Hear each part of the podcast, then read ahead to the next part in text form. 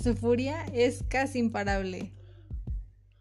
Estaba un día Fernando muy entretenido viendo la televisión, pero cuando su madre le prohíbe quedarse despierto toda la noche, se desata en él una furia incontrolable, capaz de arrasar con todo lo que esté a su paso.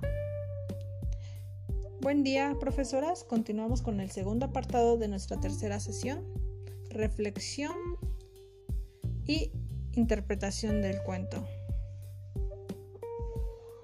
Escogimos en general este libro o este cuento porque aborda un tema tan familiar para todos nosotros, las pataletas, el mal humor y la pérdida de control frente a una contrariedad.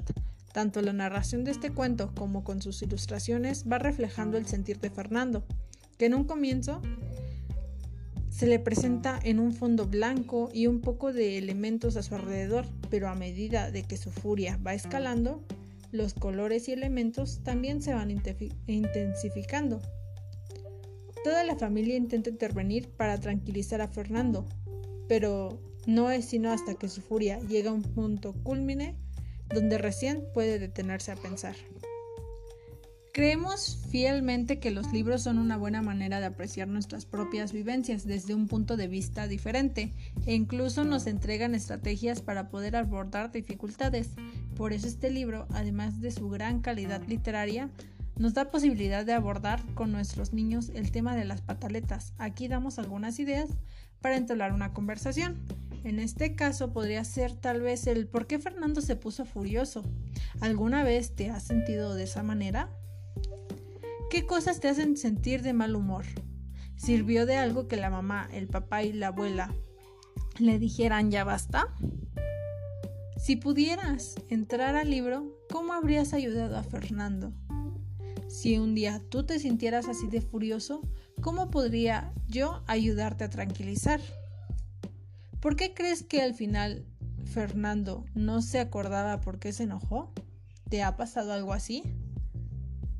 Hay que aprender a manejar nuestro enojo, en este caso con los chicos o con los pequeños, porque podemos aprovechar esa oportunidad para introducir algún ejercicio simple de relajación o dar alternativas para canalizar su enojo de maneras positivas. Pueden servir las posiciones de yoga o los ejercicios de respiración. También en este libro hay bastantes palabras relacionadas a fenómenos naturales y climáticos, como relámpago, trueno, huracán, tifón, temblor u ojo de águila.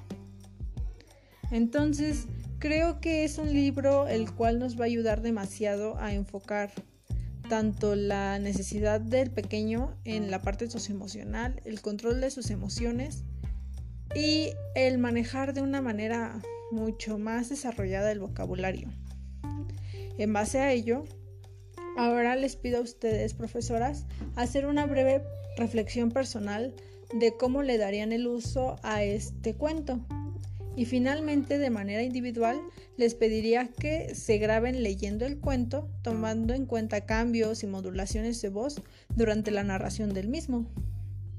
Recordemos que hay que darle ese énfasis, esa emoción a este tipo de cuentos, más para que sea funcional nuestra herramienta en esta educación híbrida.